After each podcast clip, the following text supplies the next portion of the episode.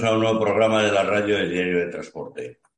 Hoy tenemos con nosotros en el camionero de la semana a Salvador Guerrero Bujalance, un camionero asalariado de 42 años, con el que queremos hablar de transporte y de su vida y del camión y de, todo un poco.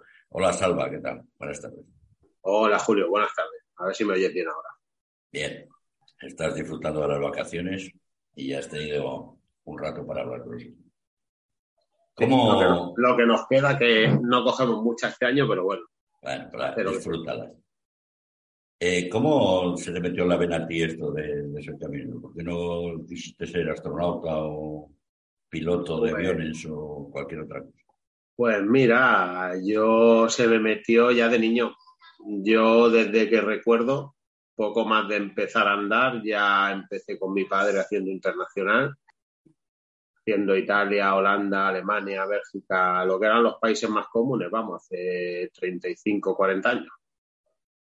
Y de niño, de pequeño, de pequeño me empezó ya, me empezó a gustar, me empezó a gustar, probé primero los estudios, probé a estudiar, estuve estudiando, me saqué mis títulos, me saqué mi carrera y tal. Y bueno, estuve trabajando unos años en el tema de la metalurgia y demás. Pero al final me di cuenta de que lo que me gustaba a mí era el aire libre y estar montado en el cacharro, en el hierro. Vamos, lo que había vivido con mi padre de pequeño. Claro, que ibas con él cuando estabas de vacaciones y demás, ¿no? Cuando estaba de vacaciones, cuando hacía campana, cuando me ponía malo, todo lo que podía más. Y, y cuando empezaste con camión, empezaste ya directamente internacional con trailer, empezaste con No, no, yo cuando empecé, yo empecé, bueno, yo empecé un poco tarde, empecé con 24. Empecé con 24, ya te digo, estuve en fábricas y tal, estuve 8 años, desde los 16 y pico, 17 hasta los 24. Ya. Y, yo cogí, estaba ya cansado de la fábrica, llevaba ya muchos años y haciendo turnos raros para poder cobrar bien y tal, y dije, no, se acabó. Digo, me voy a sacar el carnet, me saqué el carnet. Y fue curioso porque mi padre estaba trabajando en una empresa de, había dejado el internacional ya con 55, 55 años, que en paz descanse el hombre ahora, eh, dejó el internacional. Entonces, se quedó haciendo más por aquí, por Barcelona, Cataluña, lo que era Cataluña, Barcelona y, bueno, más o menos comarcal, como aquel que para estar cada día en casa con mi madre y tal. ¿Y qué pasa? Yo me saqué el carnet. Yo empecé con el movimiento de áridos.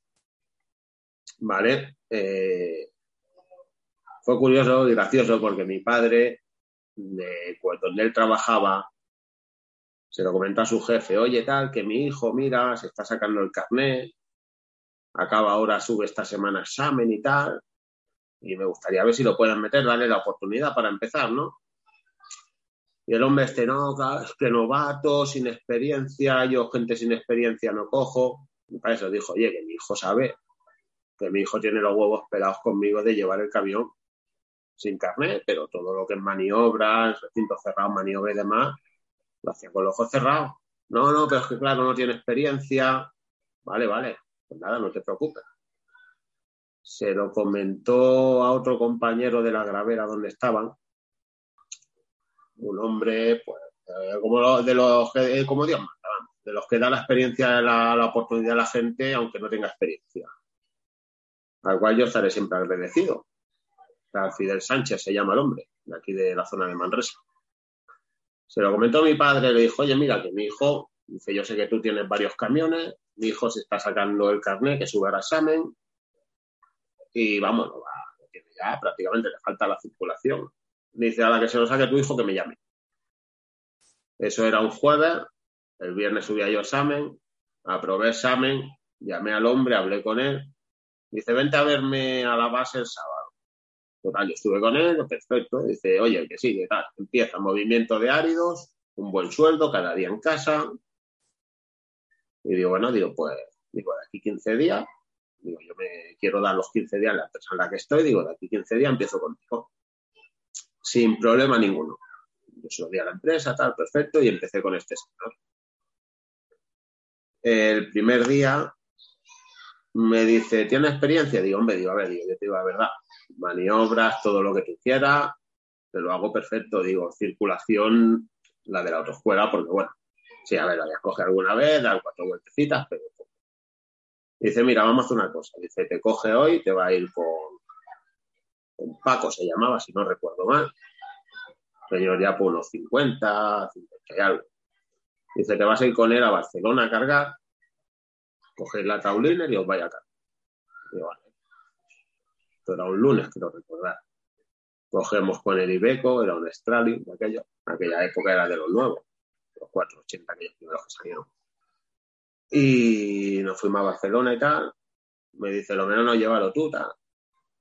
Hicimos una maniobra un poco complicada para entrar al muelle. Me dice, entra el muelle por aquí, tal, lo coge y lo metes tú. Yo lo cogí, lo poner en el muelle, acabamos la jornada. Al día siguiente digo, bueno, digo, ¿a qué hora quedo con Paco? Dice, no, no, dice, mañana te vienes tú solo a las 7 de la mañana y te coges el frigo y te vas para Valencia. Digo, hostia, digo, ya me va a mandar para Valencia a mí solo. Dice, sí, sí, dice, ya me ha dicho Paco cómo te ha visto. Dice, y si a mí el Paco me dice que puede tranquilamente, yo me fío de él. Y así empecé con el frigo. Este era un hombre que, bueno, tenía frigos, tenía lonas, tenía. Era un poquito de todo, vamos, tenía dos o tres vehículos de cada. Frigo, lona, bañera. Y así empecé con él. ¿Y cómo fue la primera noche dormir con el frigo encendido, porque yo también pasé de lonas a frigos.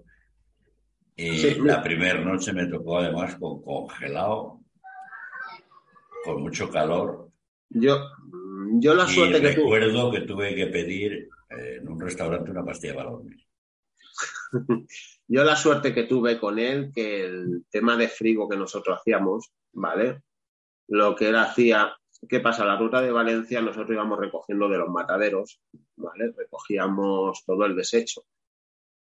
Lo recogíamos en, varios mataderos, la zona de Valencia, 5, 6, 7 mataderos, hacemos 5, 6, 7 recogidas y volvíamos para Barcelona.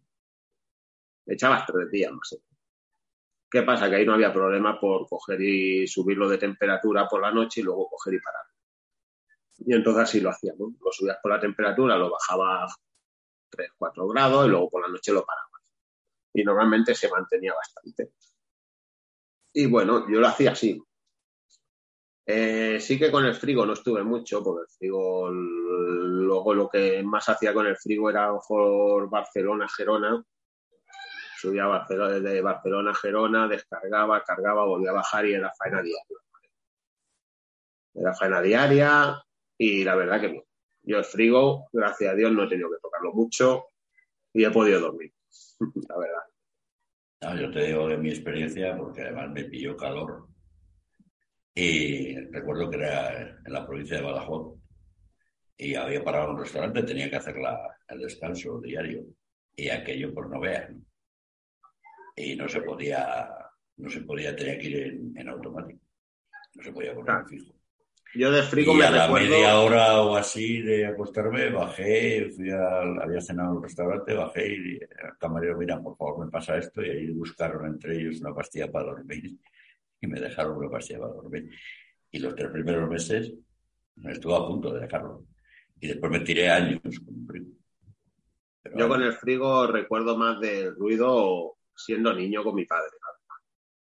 Siendo niño con mi padre, que al final cogía, desenganchaba, te estoy hablando los carrier aquellos de hace 40 años. Que aquello era una tortura, que yo tenía que desenganchar y darte la vuelta a la cabina porque si no, no dormía de Dios. Pero bueno, no, no, la verdad que yo frigo lo toqué. Frigo lo toqué con el tema de los pollos y eso, pero lo, lo, toqué, la verdad. Y empezaste haciendo nacional. Y ahí ya... Sí, yo, yo empecé más que nacional, hacía, yo al principio, el primer año estuve haciendo más que nada el tema de áridos, tema de movimiento de tierra, había algunos viajes que había movimiento de tierra, pues cogía el frigo, algún viaje corto por Barcelona, Gerona, Lérida, tal. O me cogía la taurina y tal, pero normalmente estuve haciendo movimiento de áridos de, de lo que era el tema obra durante un año y medio o dos años que estuve con este hombre. ¿Y en qué, en qué año cruzaste la primera vez la frontera? ¿En qué año, en qué año, qué, ¿En qué año cruzaste la frontera por primera vez? Eh, yo, conduciendo, salí ¿eh? Conduciendo. yo salí a hacer internacional, eh, conduciendo yo, sería 2007.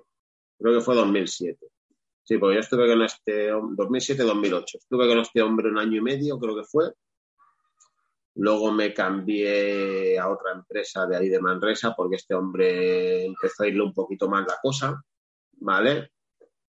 Y me cambié con otro que estaba haciendo prácticamente la nacional, compañera también, tema de cereales, chatarra y demás. Y estuve un par de años, sí, 2007, 2008. Era una empresa de Madrid, pero tenía camiones aquí en Barcelona y estuve haciendo todo el tema de cereales, chatarra y demás también algo de áridos, ¿no? Y en 2007, 2008, que fue la crisis, esta empresa se fue a la quiebra. Yo me pude salir justo antes de que pegase el cerrojazo. Y entré en una empresa de, que se dedicaba a la chatarra. Los conocía de haber ido, eran clientes de haber ido a descargar y tal y hablar, así hablando un día con ellos, que fui allá a descargarlo y tal, digo, oye, estoy mirándome porque este lo veo que va a cerrar y tal. Y dice, oye, pues, dice, vamos a hablar. Estuve hablando con la señora, era una señora, y bueno, me hizo buenas condiciones y me fui con ella. Me fui con ella y seis años, que seis años creo que estuve allí, en la casa esta. Y ahí empezaste ya a salir al extranjero, ¿no? Sí, ahí empecé a hacer, estaba haciendo nacional, también subíamos a Francia, subíamos a Francia a cargar chatarra, subíamos luego mercancía a lo mejor de Barcelona a Alemania o a Bélgica, Inglaterra, y es lo que hacíamos con esta gente.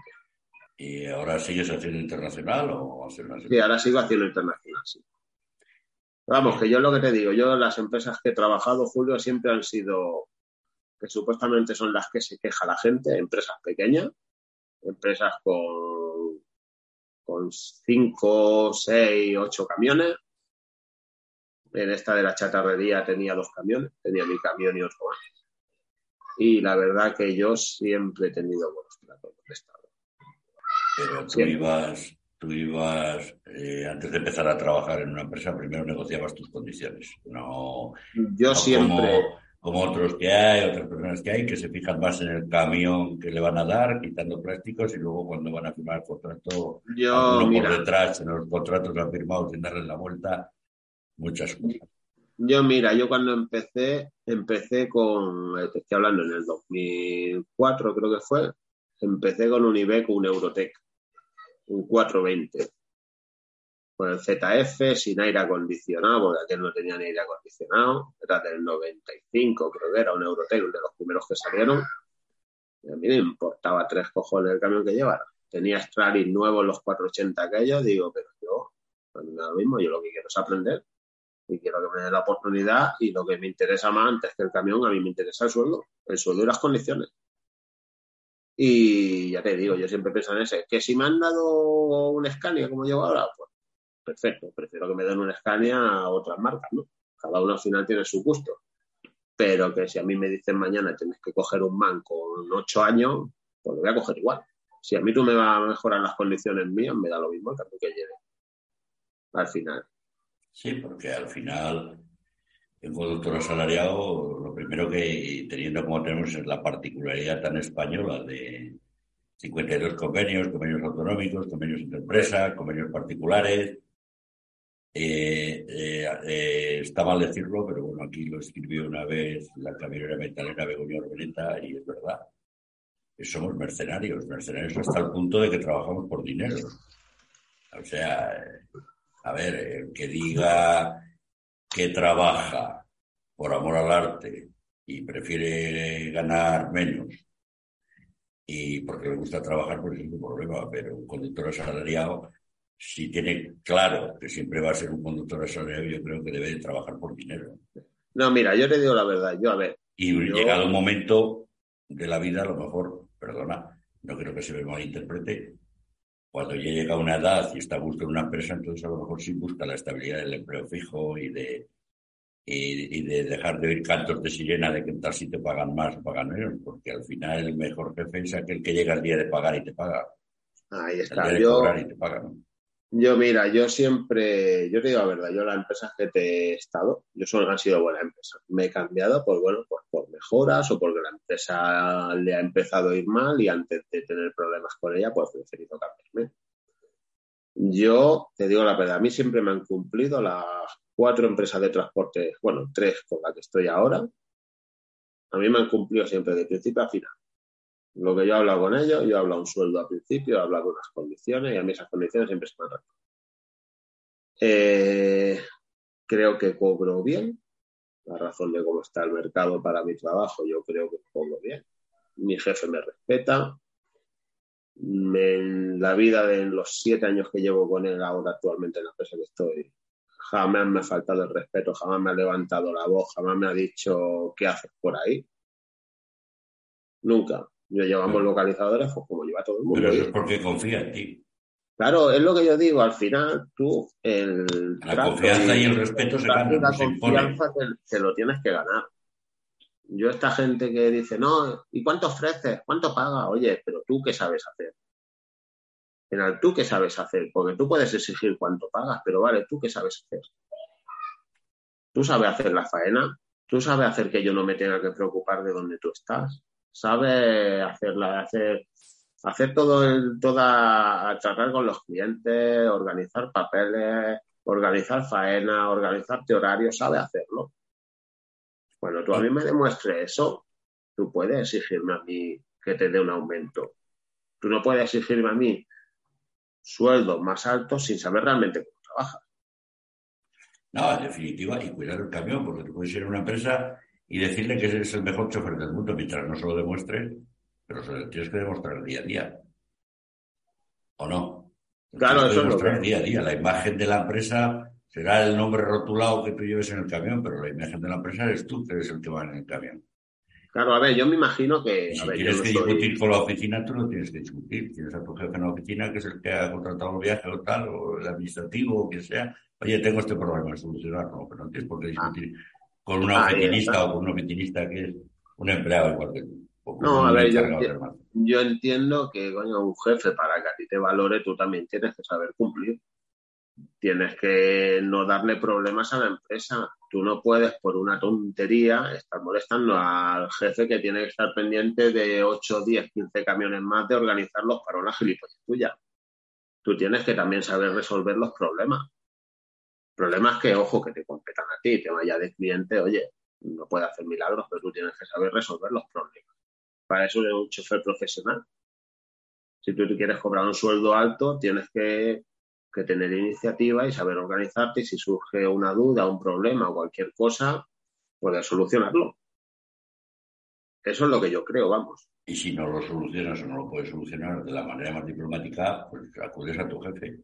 Oye, mira, tengo este problema en este sitio, me pasa esto. Y porque, a ver, tú puedes llegar hoy a un almacén o un encargado y todos tenemos días buenos, malos y regulares. Sí, sí. Y a lo mejor tú llegas con el día malo y el otro lo tiene bueno y, al, día siguiente es al revés, ¿no?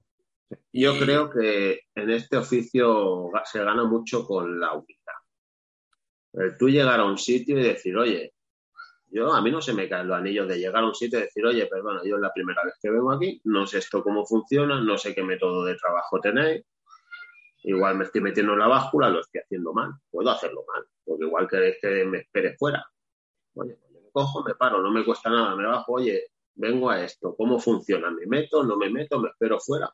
No pasa nada. Yo he estado en sitios preguntando y de golpe viene uno y del tirón para adentro. Y tener que ir el tío y decir, oye, saca el camión fuera, que esto no funciona así. Al fin y al cabo, las cosas no cuestan nada. Ya te digo, yo no tenido, a mí no me han tratado en los años que llevo, puedo contar con los dedos de una o dos manos en la empresas en las que me hayan tratado mal. Y una cosa muy importante. Te digo la verdad. Y una cosa muy importante es el llegar a un sitio, buenos días, buenas tardes y, Y hasta luego y hasta la próxima, aunque por dentro te estés acordando de, toda la familia del encargado o la persona que te ha tratado mal. Porque al día siguiente lo que te decía puede ser exactamente al revés. ¿no? Mira, yo esto lo comparo como con la policía. Tú cuando te para la policía, como vayas de chulo las cago. Mm. Hablando claro. Como vayas de chulo las cago. Yo creo que vale más la pena hacerte el tonto. Hacerte el tonto que no ir de chuleta, ir de gracioso. Porque como vayas de gracioso te van a joder todo lo que pueda. Ah, ver, y, en, y en las fábricas es igual. Tú le vas a un tío, le vas con prepotencia y te va a decir, sí, pues ahora te voy a joder y te vas a tirar aquí tres horas para descargar o para cargar. Y es así. hombre, otra cosa es que tú vayas de buenas y ya te vayan de malas, pues entonces ya la cosa cambia. No, hombre. Pero hay que saber hacerse respetar. Ahí está. Porque todos los hemos pasado. Yo no quiero ser. Mira, he estado muchos años en la carretera y solo aprendí dos cosas. Y debo ser el más ignorante del mundo. Y es que cada día cuando amanece no sabes qué va a pasar, cuando te vas a acostar y cada kilómetro es diferente al anterior, lo demás. Sí, sí. Ah, y que cada día aprendemos algo nuevo. Y siempre es lo que digo. De, de, listo, pero el transporte ha cambiado mucho en los años, hoy todo es urgente y bueno, tú haces sí, bueno, puedes, cumples tu trabajo y punto. Al final encuentras a la persona que se quiere poner medallas, qué tal, y yo tenía una estrategia. Eso al final tal. Cuando alguien me vacilaba le decía, oiga, usted y yo cuando hemos comido y mucho menos dormido en la misma mesa para que usted me tutee. Y allá ponías una frontera. Sí, sí. No, pero de ahí hablamos. Al final es lo que hablamos. Yo creo que la faena, si la persona que la organiza, que la sabe organizar bien, la faena normalmente sale. Todo al final es querer. Porque al final todo es querer hay que poner de parte de un, de tanto de una, de un lado como de otro. Un día tengo que ceder yo y otro día tiene que ceder mi jefe. Yo me puedo quedar un día sin comer, como nos quedamos muchas veces nosotros en el gremio, o comer a las 4 o 5 de la tarde, pero cumplir con la faena. ¿Por qué? Pues es muy fácil. Sé que otro día a mí me quedan tres horas de disco y yo le digo a mi jefe, oye, que me voy a quedar en casa. Y me dice que sin problema que me quede en casa. Y hay mucha gente que no entiende, que solo quiere para ello. Que a lo mejor salen de cargar a, la, a las 12 cuando han estado horas parados y a la una se quieren parar comer. Pues tío, oye, tiene que sí, que de acuerdo, tendrías que estar haciendo en martillo y la, historia de siempre, lo sabemos todo. Pero coño, si tú luego quieres que un día te puedas quedar en tu casa, te sobran tres discos, tres horas de disco, pues también tienes que ceder otro día para que la empresa pueda hacer su viaje y pueda ganar dinero para que tú ganes dinero. Porque al final esto es un negocio. Si mi jefe no gana, yo no gano. Las empresas son las personas, no son las máquinas hacen una función. Si a él no le sale rentable que yo le esté moviendo el camión, a mí no me lo va a pagar. Entonces, a ver, ¿qué hacemos? ¿Tiramos para un lado o tiramos para otro? ¿O quiero tener todos los derechos y ninguna obligación o quiero cobrar bien? Y al final, pues yo lo considero así. Y los años que llevo lo he hecho siempre así y es mi manera de trabajar y creo que seguiré haciéndolo siempre y cuando me lo respeten, evidentemente. Lo que no voy a hacer el tonto de siempre ceder yo y que el jefe no ceda nunca. Y otra cosa muy importante, los cabreos o rebotes que cojas no los pagues con el camión, que no tiene culpa. Ahí está también. Sí, porque bueno, luego se ve cada el Camión no el camión le da de comer al jefe que tiene que pagarlo, pero también le da de comer al productor. ¿eh? Sí, sí, no, no, totalmente. Ya te digo, yo, a ver, yo las personas, o igual es por mi tipo de personalidad o que la hago con gente buena, a mí te digo la verdad, a mí siempre me han tratado. No puedo decir de ninguno de los que he estado, ¿eh? los que, no ya no, no ya con el que estoy, sino con los que he estado, a mí no me han tratado mal, te digo la verdad. No, y si alguien, el empresario, le trata mal, lo tiene fácil. Si no cumple lo pactado, le dice, mira, colega, o mira, amigo, esto no es así, ¿no? En, un contrato se pueden ver muchas cosas, pero el contrato tiene que ser estándar. Luego, a partir de ahí, oye, pues esto no es lo que hablamos. Como no es lo que hablamos, pues mira, eh, si me fallas un día y me fallas otro día, pues claro, pero me voy. Me voy. Mira, yo para, que tú lo veas, por ejemplo, yo en la empresa que estuve, que era de chatarra, estuve seis años y pico. Y bueno, empezó a ir mal porque, bueno, le engancharon pasta con la crisis y tal, suspensiones de pagos y tal, y bueno, tenía poca faena y bajó mucho. Y yo hablando con mi jefe actual, con el que estoy ahora, digo, oye, digo, tal, digo, dice, ah, pues estoy buscando uno, digo, oye, digo, pues si quiere hablamos. Vale. Quedé un sábado con él, con él y con su padre, es una empresa familiar. Estuvimos hablando, me hizo la oferta, los tratos, me parecieron correctos. Yo ese lunes llamo a mi jefa, digo, oye, mira, me han ofrecido faena y te quiero dar los 15 días. Pues ya a mi actual jefe se lo dije y me dijo, sin problema, dice, si puede ser antes, pues mejor. Digo, vale, digo, yo lo voy a proponer a ver qué me dicen. Entonces se lo dije, digo, te quiero dar los 15 días. Esto fue, creo que era un noviembre o octubre. Digo, ¿qué te parece si como tengo una semana de vacaciones ya computada desde, desde julio, desde agosto, digo, te trabajo una semana y la otra ya pues la descontamos de, de los 15 días y así yo ya puedo empezar con la otra empresa. Se mosqueó, la mujer se mosqueó. No sé qué. Mañana hablamos. Son lunes. Martes llego tocabrea, no sé qué. Dice, ya puedes coger las cosas y ya puedes plegar. No hace falta que me den los 15 días. Digo, bueno, vale. Digo, no pasa nada. Digo, pues ya está. Digo, tú me pagas lo mío y tan amigos me cogió, me pagó, me dejó a deber 200 euros porque ella hizo sus cuentas y yo hice las mías, pero digo, digo, mira, por 200 euros no me voy a, a liar a tontería. Al día siguiente empecé ya con, con mi jefe. Y bien, perfecto. A los dos meses por ahí, o los seis meses, no seis meses por ahí, me llama un día mi antigua jefa, oye, Salva, tal, no sé qué, que mira, que quiero que te vengas conmigo otra vez, que vuelvo a tener faena bien y tal. Dice, te subo 200 euros lo que te estaba dando. Digo, no, no, digo, es que no es cuestión de 200 euros, digo, es cuestión de que yo tengo que tener faena asegurada. Yo no puedo estar pendiente de que tú ahora me digas y de aquí dos meses haya bajado la faena y vuelva a cobrar otra vez menos. no sé qué, piénsatelo. Digo, no, no, digo, estoy bien como estoy. A los dos o tres meses o seis, se ve que volvió a coger gente y tal, y no le cuadraron, me volvió a llamar. Oye, Salva, ¿qué tal? ¿Acuerdas aquello que te dije? Digo, no, Dios, no me interesa. Dice, escucha, dice, mira, que te doy, te subo 600 euros más. Julio, 600 euros más de lo que estaba cobrando hace año. No, no, que, que, te subo 600 euros más y las dietas te las subo 10 euros más. Digo, no me voy a ir, digo, estoy bien como estoy. A mí mi jefe me está respetando lo que hablé con él, me trata bien. ¿Por qué me ve yo ahora? ¿Por qué no me lo subiste antes? Digo, no, digo, sigo aquí como estoy. Digo, a ti el día que te haga falta un camión para hacerte un viaje, me llama, que tendrá el camión para hacerte un viaje. Pero yo estoy con la empresa que estoy, estoy a gusto y no me voy a mover. ¿Qué quiero decir con esto? Que si tú trabajas bien, aunque te vaya, siempre tienes las puertas abiertas. Si tú haces las cosas coherentes, siempre va a tener las puertas abiertas. Cosa que gente que no, hay gente que yo a veces me discutió con algunos. Digo, no, digo, es que sabes lo que pasa. Que tú igual no te sabes ganar tu sueldo. Y tú estás aceptando cualquier mierda por conseguir un empleo, estás aceptando un bajo sueldo por conseguir un empleo. ¿Por qué? Porque es muy fácil. Tú sabes que a los seis meses va a estar guardándote todos los tickets de tacógrafo y lo que no has tenido cojones de ganarte trabajando con tu experiencia, lo va a reclamar en un juzgado. Y te lo van a dar porque por cojones va a tener que pagarte según convenio lo que tú no sabías ganarte trabajando. Y esa es la gente que realmente hace daño al transporte y al gremio. La gente que no lucha por lo suyo con su trabajo, sino que tiene que lucharlo luego en los tribunales.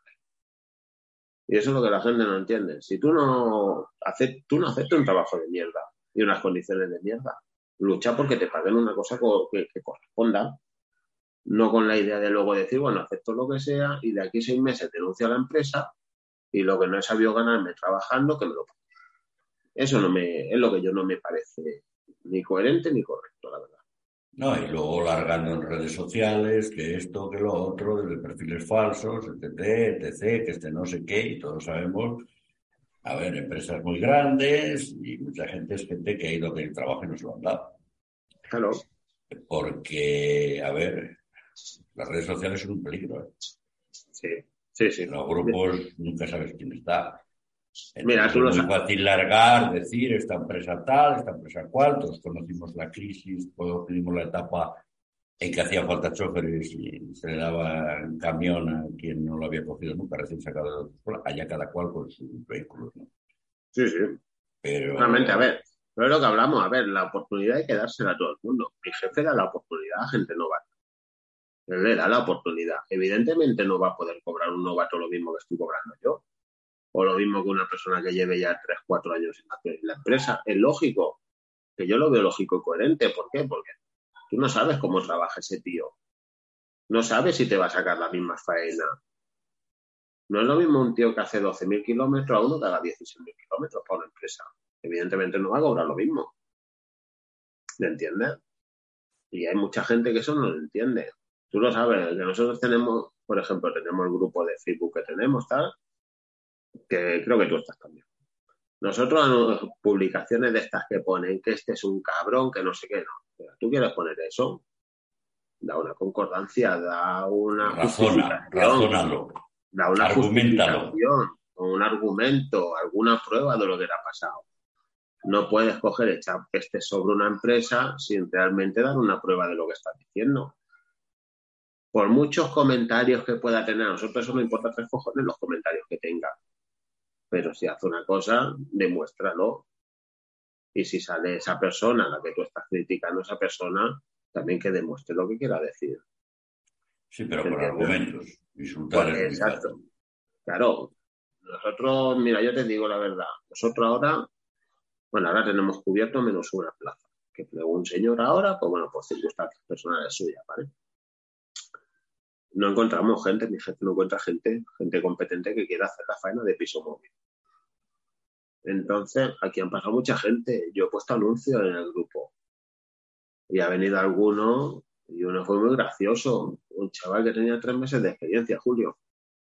Hostia, tal, no sé qué, me llamó. Digo, sí, digo, mira, digo, el teléfono de mi jefe, habla con él, él ya te pondrá las condiciones. Digo, aquí una, empresa familiar, no te molestan para nada, siempre igual no te hagas faena.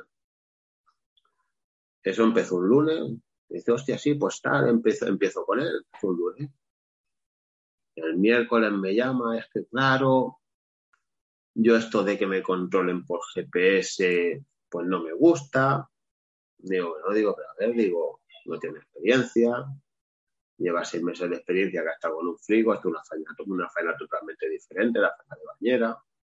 Digo, normal que te controle para saber dónde estás, cómo hacer la faena. Digo, tú llevas un vehículo que son ciento y pico mil euros largos entre tractor y remolque. Digo, no te conocen de nada, llevas cuatro días, es normal que quieras saber el jefe dónde estás. No, pero es que claro, yo a mí me gusta que me diga, cógete el remolque y vete para Alemania y yo hacer a mi, a mi aire. ya, pero eso no te lo va a hacer nadie, chicos. El cambio está para ganar dinero. No está para que tú estés paseándote. Pues llegó el viernes, cogió y pegó porque decía que él no quería que le controlase nadie. Que él ya sabía cómo iba el camión y sabía la faena que tenía que hacer y no quería que le controlase nadie. Un chico con 22 años. Vamos a ver, ¿tú qué experiencia tienes para saber cómo es una faena que no has hecho en tu puta vida? Y de eso, mucho. De eso, mucho. Vamos a hacer una pequeña pausa, luego seguimos, ¿vale? Venga.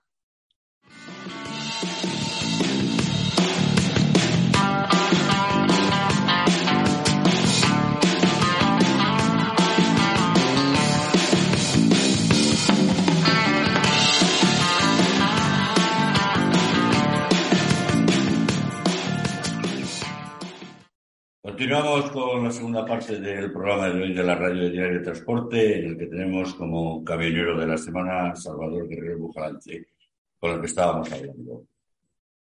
El tema de los localizadores, yo creo que es una buena cosa, ¿no? Si tienes un problema o cualquier cosa, estar localizado es bueno, ¿no? Pues yo creo que sí, porque eh, tú imagínate una persona que no tiene mucha experiencia, no conoce la ruta, el que hace Francia lo sabe. Hay muchos pueblos que tienen el mismo nombre, pero igual tiene uno a 300, 400 kilómetros de otro. Y tú te puedes equivocar. Puedes poner local en el GPS tal pueblo, no fijarte en el código postal y mandarte 300 kilómetros en otra dirección. Tú tienes un localizador, una persona que lo controla, oye, este, este camión está fuera de ruta, te llaman, te dirigen. Si tú no, yo al final digo, si tú el que nada teme, nada debe, o como se diga, dicho eso, ¿no? Si tú haces las cosas bien, no tienes que tenerme el que te pongan un localizador. Yo lo llevo hace muchos años, hace ya pues 10, 12 años que llevo con localizador. Y yo nunca he tenido problemas. No, y por seguridad también, te puede pasar cualquier cosa, o tal como está el mundo hoy, se te pueden hacer de todo. Aún mientras estás tranquilamente durmiendo, pues, oye, pues te pasa, o estás dormido, o cualquier cosa, o... Han habido casos han habido casos que todos sabemos que han secuestrado el camión con el chofer dentro. Eh. Secuestra el camión con el chofer dentro, al menos la empresa sabe que el camión se está moviendo, algo pasa. Si tú estás en un descanso, no es normal que el camión se mueva, ¿no? Pues yo creo que todos los, todos progresos y toda la modernidad y toda la tecnología que se incluya es buena, ¿no? El camión, los que un camión nuevo de hoy, que prácticamente le programas el viaje y hace todo prácticamente solo, solo tienes que te preocuparte de la conducción a los que había, que llevaba tu padre. Sí, no, no, eso no tiene nada que ver. Antiguamente íbamos con el mapa del libro, yo me recuerdo, yo cuando empecé, yo no usaba GPS. El GPS me lo compré, pues que hará cuatro o cinco añitos, cinco años que me lo regaló la mujer, pero yo no he usado GPS nunca. ¿Tu padre vive todavía? No, mi padre falleció hace siete años. Pero si lo subiera subido a un camión, como, el mío, que murió hace, nombre ya 30 y 39 años. Yo puedo tener el placer. Si subiera yo un camión, alucinaría. Yo no pude tener el placer de llevar a mi padre de viaje cuando ya se jubiló. Se jubiló con 62 y yo lo había llevado a mi padre de viaje en el camión. A mi padre y a mi madre, a los dos.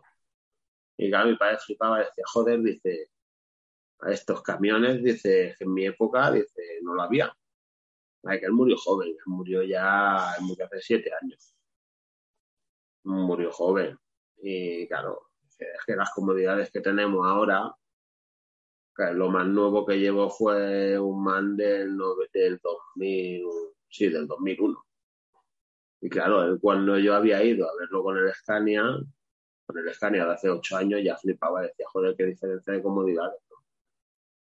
Dice que diferencia de comodidades, si hubiera a los de ahora con su aire amparado, el motor parado, el aire y todo, bueno, me fliparía, la verdad. La verdad que fliparía el progreso que llevamos, pero es lo que te decía antes, Julio, que la gente dice, hostia, es que los camioneros antes ganaban, ganaban, muy ganaban. Sí, claro que ganaba, pero ¿y las palizas que os pegabais? Porque yo, yo, yo me pegaba unas palizas en verano con mi padre de quitar la lona para arriba, quitar la lona para abajo, arquillo, cuando tenía que cargar por el techo era una odisea. Con las tablas echando la lona de, la punta atrás para adelante y luego de adelante para atrás. Eso si no se giraba el arquillo y caías abajo. Claro, pero es que eso no estaba pagado, tío. Por mucho que se ganase, eso no estaba pagado. Y las palizas que te pegaba. Que antiguamente yo me recuerdo que salía un miércoles para Holanda con tres repartos y tres recogidas y el sábado por la tarde estaba otra vez en Barcelona. Tú dices lo que te va Ir a cargar hierro a hacer una nave con un sol de la, del carajo y tapa otra vez y cambiar de nave. Pero tú dices hoy, hoy en día a la gente que te hagan tres repartos y tres recogidas en Holanda y lo hagan en cuatro días. Subir de Barcelona y, hacer los repartos, la recogida y volver para abajo. Y la gente se te tiran dos semanas para hacer eso.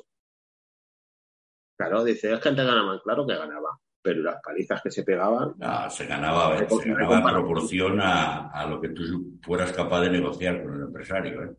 Claro, yo conocí y a lo que cuando todos ganábamos igual, ¿eh? y había quien curraba y quien hacía el maula. Y luego, cuando se cambió a los kilómetros, fue cuando era una trampa, pero los sindicatos lo pactaron.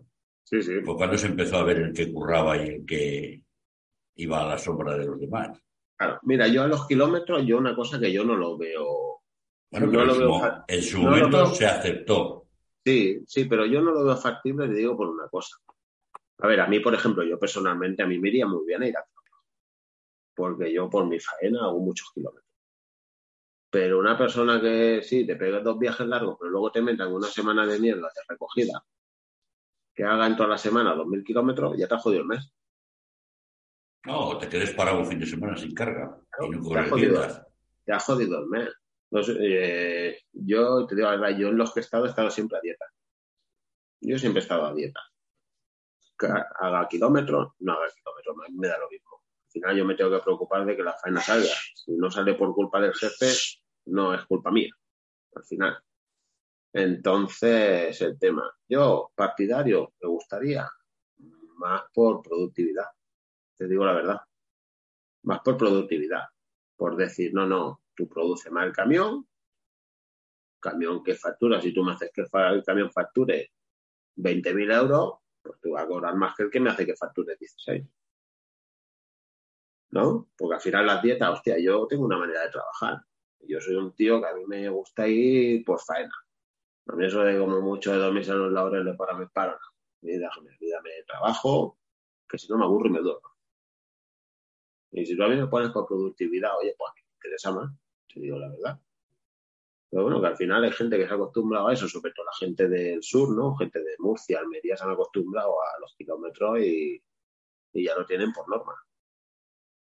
Y luego, otra cosa, que lo que hablábamos al principio, cada uno negocia sus condiciones y se sabe sus posibilidades, pero luego hay que demostrarlo, ¿eh? Puedes decir que eres el mejor, pero si no lo demuestras. A ver, las empresas tienen para ganar dinero.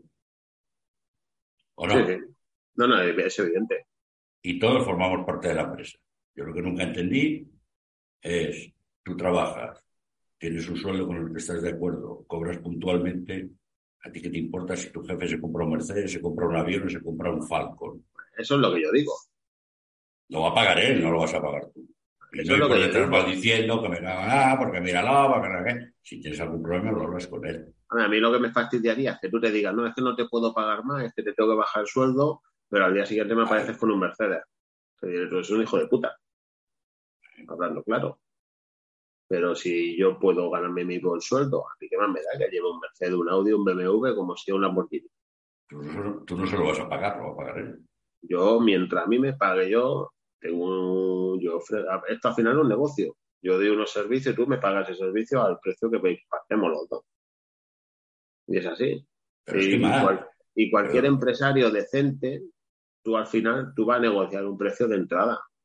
Y cuando tú le demuestres a ese tío cómo tú hagas la faena, si es un tío decente y quiere conservar su empresa y que le vaya bien y tener gente profesional, si tú a tu jefe le dices, oye, que yo ya te he demostrado lo que valgo, yo considero que me tienes que pagar más. Y un tío inteligente te lo va a pagar.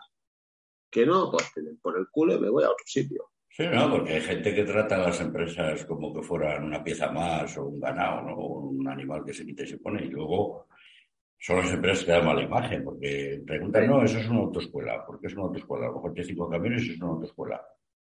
O tiene mil camiones. Pero esa autoescuela, pero, esa autoescuela está dando... Hay empresas que tienen cuatro camiones y es una autoescuela. ¿Por qué? pero esa autoescuela está dando la opción a, a gente de que pueda empezar. Sí, pero ¿por qué? ¿Por qué se convierte en una autoescuela? porque, maltrata a la gente, porque la lleva al látigo, no, porque tú haces esto porque lo digo yo, porque tiras o pones el imán porque yo lo pongo, o pones esto, o esta ilegalidad o la otra. Ahora tú tienes un problema con una ilegalidad y veremos a qué pasa. A ver cómo responde esa empresa. Demuestra que, que lo hiciste tú, ¿eh? No, no, que fue tu jefe el que te obligó. Es el tema. Lo primero que va a decir es que no, no. Lo puso porque le dio la gana. Yo aquí no se pone. No, es que a ver, es que pirata hay mucho. ahí está, ahí está. Hay empresas y empresas. Hay empresarios e industriales. El empresario viene de emprendedor. Industrial es el que cree que el trabajador es una pieza más del camión. Al final es lo que hablamos. Hay empresas que son piratas y hay empresas que son buenas. Y hay trabajadores que son buenos trabajadores y hay trabajadores que son un cero eléctrico. Y que no los contratarían ni para acabar el jardín exactamente, ni para limpiar la acera. No, no, pero es así de claro. Hay empresarios que, como dicen, es que este es un hijo puta, un explotador. Sí, de acuerdo, seguro, pues es muy probable. También hay muchos que son buenos, al igual que hay muchos trabajadores que dicen, a ver, yo, un tío, verdad, un tío en una empresa en un, en un año ha estado en cinco empresas diferentes, yo creo que igual no es problema del empresario. No, puede darse el caso, ¿eh? también que tenga la mala suerte de que vaya pillando sí. cuatro. Sí, pero al final encontrará, al final encontrará final- una Pero buena. al final pueden, tienes que encontrar una, pero tú si llevas 15 años de experiencia y has estado en 25 empresas, algo falla ahí, ¿no? Yo creo que algo tiene que fallar. No van a ser todas las empresas malas. A ver, hay muchas circunstancias. Yo, a ver, cada uno tiene su vida y yo tuve una época que cambiaba por dinero. Sí, no, sí. por dinero porque a lo mejor 10.000 pesetas para otro era una mierda, pero para mí suponía mucho dinero. Sí, pero bueno, pero no te cambiabas, ¿no? te cambiabas cada mes de empresa al final. No, lo que estamos hablando. cambiaba para una mejor empresa que me tratara un poco mejor, pero por dinero. Bueno, pero igual estaba un año y decía, Porque mira, resultaba. en esta me ofrecen mejores condiciones, pero vale, pero la está probando, pero tú no estás cambiándote cada mes de empresa, tío. No, No es normal. Yo no lo veo lógico, vamos. no. Llega un momento que dices, bueno, Alguna tienes que encontrar decente, aunque sea para que dure 12 años, pero alguna encuentras decente. En eso, en eso cada uno hace de su capa un sallo, pero también hay empresas buenas, empresas que te respetan y lo hablamos al principio.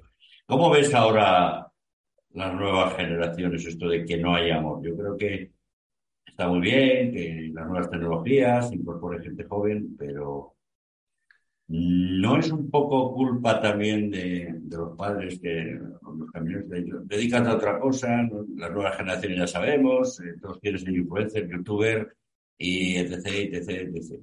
Yo, mira, yo no tengo hijos, Julio, ¿vale? Yo no tengo hijos, pues bueno, no se ha dado el caso, tampoco lo hemos considerado y no tengo hijos.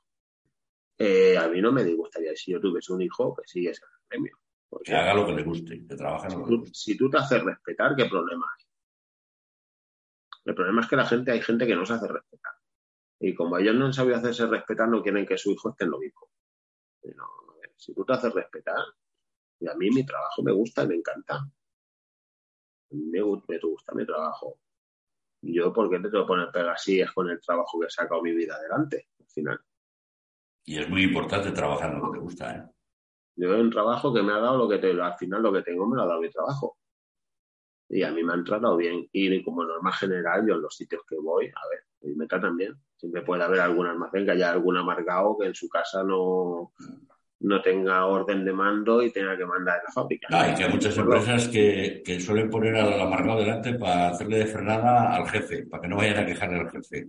Ahí está. No, por eso, que a ver, que, que hay muchos chavales que yo, lo que pasa es que tendrían que fomentarlo más, creo yo. Tendría que fomentarlo más. Tanto eso como el gobierno, a nivel gobierno, tendría que fomentarlo más. El Sí, gente con los que los caminos que hay, una buena formación profesional, un una buena- tipo como se hace en Francia, teórico y práctico y que lleve una formación, que no sea solo sacarse el ya está. No, a ver. no, que se estudia, el problema de la carrera de conducción en España es que se estudia para probar, no para saber. Claro, que se hiciera un tipo FP. A mí me parecería muy bien que hicieran un tipo FP de tres años, por ejemplo, o de dos años, como un auxiliar, como, como un auxiliar Por de un año. que hace, que es un que el, el- digamos el ciclo, ciclo medio de, de FP, que son dos años, lo que se hacía antiguamente, ¿no? Un auxiliar, Bueno, dos años, que le explique el trabajo, cómo funciona, cómo funciona este mundo, no solo aprobar el Y al luego que entre en una empresa y en esa empresa se Saber un más o menos. tal y vaya adquiriendo experiencia. claro, y saber más o menos lo que puede exigir a una empresa. ¿Entiendes lo que te digo? Que no tenga que desembolsar 4.000 euros para sacarse un carnet. Porque hay gente que igual se lo sacaría, pero entonces, ¿de dónde saco yo 4.000 pavos ahora para sacarme un carnet? No, se- Tú puedes hacer sale una más FP. caro que un máster universitario. Claro, tú puedes hacer un FP, que tengas que pagar algo por el tema de exámenes y de acuerdo y de práctica, eso, vale, yo entiendo de acuerdo. Pero que le cueste un, un CAP, por ejemplo, no sé si ahora se está alrededor de mil pavos o por ahí, el CAP inicial. Estamos tontos, o que simplemente un puto curso de autoescuela. Que tenga para luego hacer examen tipo test. Claro, y por comunidades, que hay comunidades que es dificilísimo. Y Por eso te digo, y a ver, y entre eso, dificultades para todo. Tú ahora te vas a renovar la tarjeta del tacógrafo y dificultades para todo, tío. Yo qué sé, tendrían que simplificar más las cosas y a la gente enseñarles realmente un oficio y que entren, pues, aprendiendo ya un oficio. Sí, por lo menos por conocimientos técnicos, porque, a ver. Aparte del carnet, ya saber cómo es el, mundo del transporte, cómo funcionan cargas, descargas, derechos, de la manera que se trabaja, lo que más o menos puede exigir una un trabajador a una empresa para que no le tomen el pelo, todo eso, una formación, una formación real, no lo que de derechos y de obligaciones también. Exacto. Y sabemos mucho de derechos y muy poco de obligaciones, son los que nos interesan, ¿no? Y claro, si tú, es lo que hablamos, si tú un chaval ves por la tele que si están tirados por ahí, que si los camioneros no tienen vida, que si tal, y encima tienes que gastarte 4.000 pavos en un carnet, para decir, ¿para qué? ¿Para qué me lo voy a sacar? No, entonces, chico, informarla realmente la realidad. Informar la realidad. Evidentemente sabemos que este, este, esta faena, si hacen internacional o nacional, va a estar muchos días fuera de tu casa va a estar mínimo de lunes a viernes, va a estar fuera de tu casa. Pero bueno, pues si el chaval lo sabe y luego sabe que también va a tener, puede tener un buen sueldo, ¿cuál es el problema? Claro. A ver, no sé, te ha tocado a ti, a mí alguna vez me tocó gente que quiere aprender y tal, y, y ahí es que le ves madera al segundo día y alguno que porque eh, el frigo tiene que dormir con él, se te pide la estación de autobús más cercana para venirse a casa. Sí, sí. yo, mira, yo me paso de, es más, yo te digo la verdad, en el primero que estuve, Julio, en el, hombre que me dio a mí la oportunidad de, empezar a trabajar con el camión. Yo llevaba tres meses y a mí me puso gente para que le enseñase. A mí me puso gente para que le enseñase.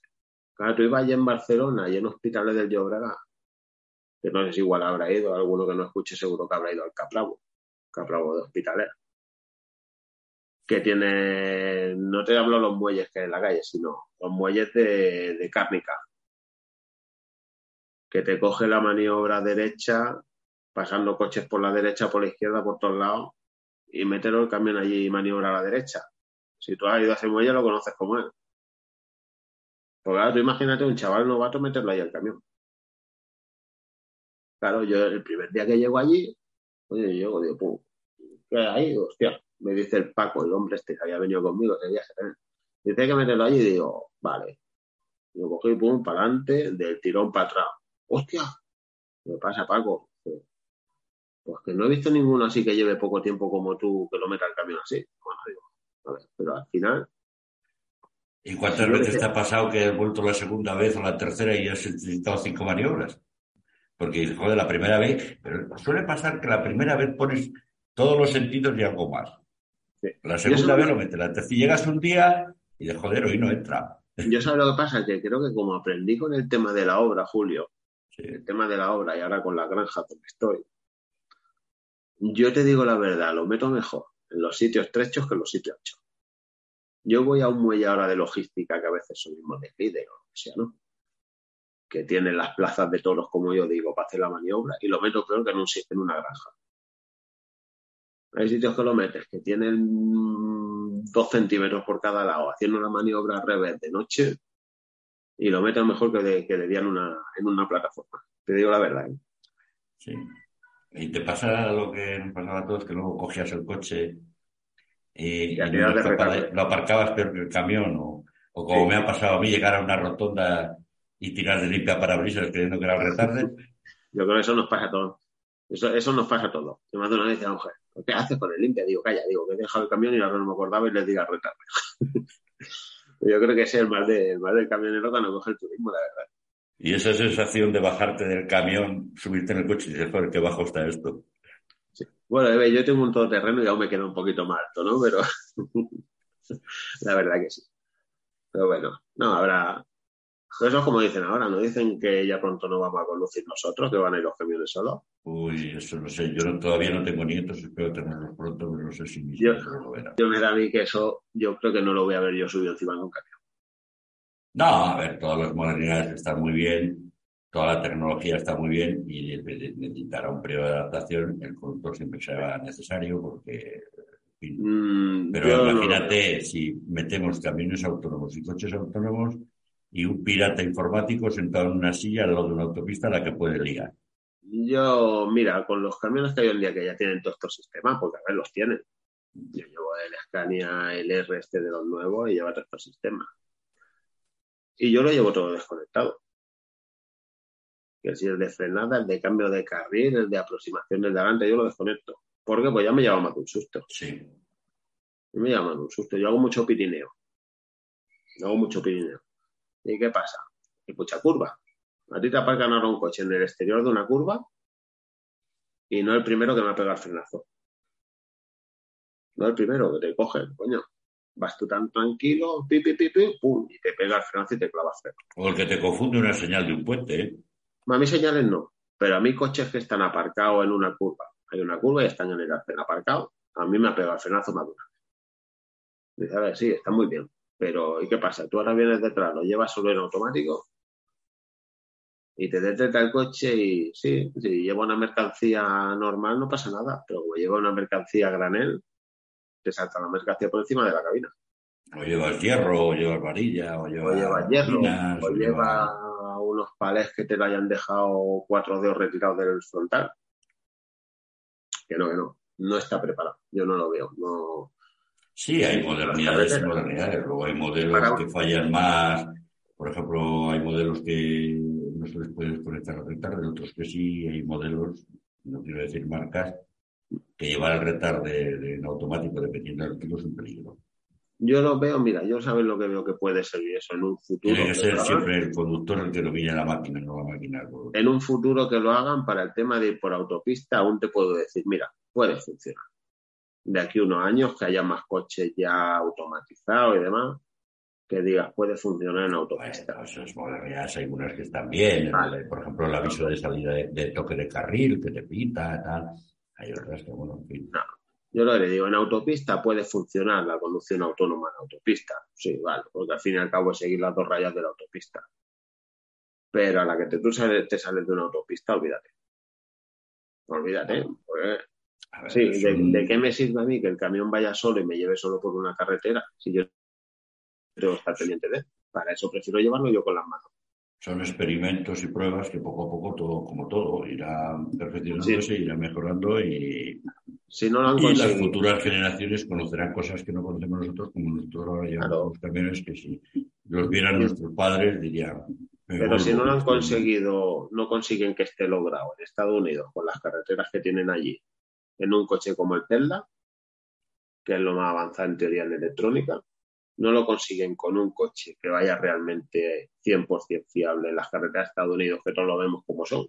No son Sí, carreteras Tesla como no las te dice que te vayas durmiendo y leyendo una Son- todo él, ¿no? Allí son carreteras que son carreteras de ciudad que son de cuatro carriles. Y no lo consiguen, lo van a conseguir para Europa. Que la, la mitad de las carreteras son de curva y están sin señalizar y sin marcapiales. No. Es imposible. Son experimentos y pruebas que se irán mejorando poco a poco, poco a poco, pues nunca... Tú sabes que normalmente en la industria de los vehículos lo primero se prueba en un camión, seguido se pasa a la Fórmula 1 y después a- al turismo, ¿no? Sí, Y luego, ya, y luego ya te lo ponen en un, en un coche pequeño. Es lo que hablamos. Yo creo que sí, que igual de aquí 5, 8, 10 años el tema de auto- conducción autónoma, autónoma en autopista, vale, no te digo que no. Todo progreso está bien. ¿no? Pero más allá de eso, yo no lo veo. La verdad. Bueno, y ahora tenemos la novedad de ayer, de la ley esta de contrato, de trabajo bajo coste y tal y tal. A ti eso como chofer, me imagino que... A ver, lo de siempre. Ha habido gente hoy en las redes sociales que pensaba que iba a sacar el gobierno un decreto y le iba a decir el precio a lo que tenía que trabajar. Eso es imposible. Sí, lo que- eh, lo- lo iba a tumbar el Tribunal de la Competencia y ya hubo las tarifas fijas y demás. Sí, lo que Eh, iba a negociar, lo que iba, lo ¿Piensas, como pienso yo, que el transporte en España es el más regulado legislativamente? Que ya solo...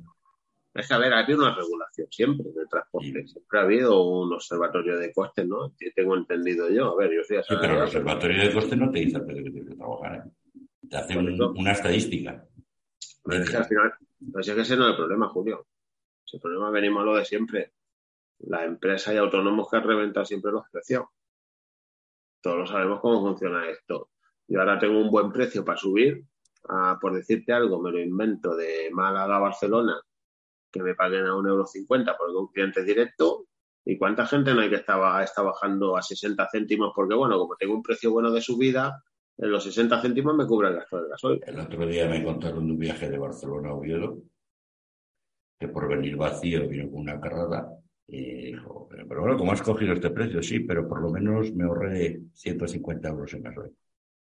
Mal. Claro. Es lo que Y el. ¿eh? sufrimiento del camión y el tiempo, cada uno valora su trabajo, era un autónomo. ¿eh? Y, Claro, pero- y- y a ti nadie te impide con tu camión hacer un viaje gratis. Pero es que eso no es de ahora, en Julio. un libre mercado, pero Eso no es de ahora. uno. Yo me recuerdo haber visto viaje en el 97, estoy hablando hace 25 años, a precios que no lo están cobrando ahora. Subir, a, subir a- de Barcelona allí a Venlo por 350, 400 mil pesetas la subida. Cosa que no lo están cobrando ahora. Estamos hablando de, de 2.500 euros la subida a Holanda de- desde Barcelona. Que ahora no lo cobran la gente. El problema hay que contrata y luego tú puedes tener un camión y decir, bueno, mis costes para rodar son un euro, un euro treinta y el que tiene un camión chofer ya no tiene los mismos costes. Sí. Y No, tiene un camión final- nuevo y lo compra con estos extras y mi precio Claro, es pero- 1,50. Eres tú el que tiene que negociar. No te va a Al decir el gobierno, oiga, que le vamos a poner un precio y si le vamos a poner un guardia civil en el camión porque si no respeta el precio para que lo detenga. No, estamos en un libre mercado. ¿eh? Lo que pasa es lo, es lo que hablamos. La- Hay gente que negocia en el precio bueno de su vida y luego el retorno aceptan cualquier mierda para que les cubra gastos. O va a las bolsas de carga, o trabaja al enganche. El que tiene 10 camiones y tiene trabajo para 10 camiones y necesita dos que trabajen al enganche, no les va a pagar el mismo precio y lo mismo que gana con sus 10 camiones. Es lo que, no, lo que yo no veo a veces empresas que tengan los camiones puestos al enganche con grandes empresas que sabemos todos cómo pagan y tengan que estar pagando el chofer. Es que eso es inviable, tío. Yo soy asalariado, pero bueno, tengo un poco de cabeza para saber lo que necesita un camión de facturación para que salga rentable. Y al final la empresa es pequeña o vas directo y compites por ya no por el volumen de camiones, sino por la calidad y el servicio que tú des y la, y la seriedad, pues está vendido. Está vendido porque si no va a tener que tirar de lo grande. Eh, Y tú conocerás, como todos, empresas que han cambiado a empresas que trabajan más barato y al final han, han terminado llamando al que se lo hacía bien, le cumplía los horarios y llegaba la mercancía. Exacto. Exacto. Nosotros, gracias a Dios, tenemos todo directo. Es una empresa pequeña, pero mi jefe se mueve. Yo miro por la empresa. Yo más de O una sea, vez- y él se hace respetar como empresario precios. Sí, sí. Yo, mucha, yo más de un cliente se lo he buscado yo a mi jefe. Porque, bueno, ha sido a descargar, te ha parecido correcto y ha hablado con ellos. Oye, pues mira, si te interesa tal. Y han cogido y llaman a la empresa. Y al final la empresa se ha quedado con mi jefe porque le da un servicio. Te cobrará más caro. Sí, te cobra más caro. Pero te dice el camión llega tal día, tal hora y el camión está tal día, tal hora. Y saben mucho grandes cómo trabaja. Sí, el camión te llega mañana y mañana no llega. O llega, te dice llega por la mañana y llega por la tarde. A ver, al final, una empresa, que son empresas pequeñas, no estamos hablando de empresas que tengan volumen de 300 viajes diarios, 300 cargas diarias. Una empresa de pequeña que tenga sus tres viajes semanales, pues esa empresa igual, si tiene dos dedos de frente, va a preferir que un viaje que vale 1.000 euros, pagar 1.200 y que el viaje llegue sin problema. Sí, porque el cargador es punto A, punto B. Que hay 25 intermediarios no es su problema. Es lo que quiere, él ha comprometido con el cliente la entrega o la recogida y quiere que se la haga puntual. Exacto. Porque Claro, no es lo tiempo, mismo. ¿eh? no es lo mismo un volumen de cargas que tienen 200 cargas semanales, que bueno, si de 200, 4 le llegan tarde, pues bueno, pues lo asume. Pero si tienes 3 y de las 3, 2 te llegan tarde, ahí ya tienes un problema. Y al final es lo que yo veo, que los pequeños tienen que competir en eso, en servicio y calidad. Y calidad.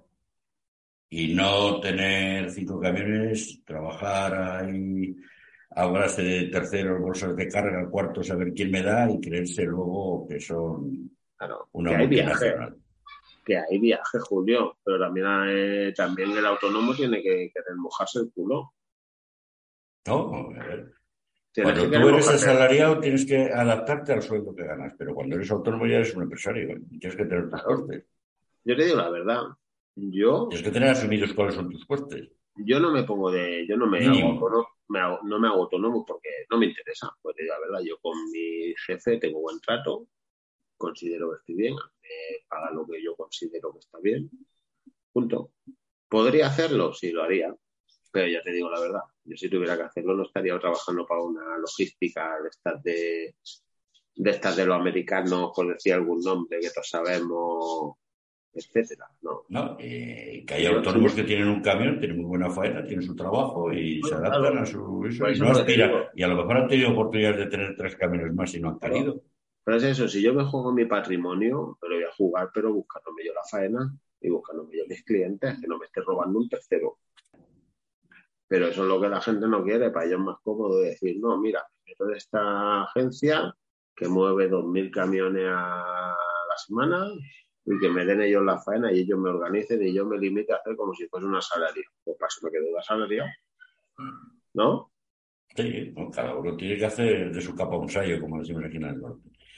Bueno, Salva, parece que hace un rato que empezamos y llevamos ya una hora. ¿Tienes algo más que te quede por decir que quieras? Espero que algún día más vuelvas aquí a la radio y hablemos de más cosas.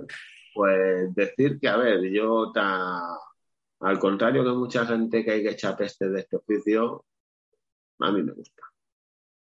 A mí me gusta. Y lo que digo siempre, el que no le guste, que coja, que se baje del burro se baje del cacharro y se vaya a trabajar de mozo de almacén. Tanto que dicen que de mozo de almacén se está mejor que de camionero, bájate y déjalo.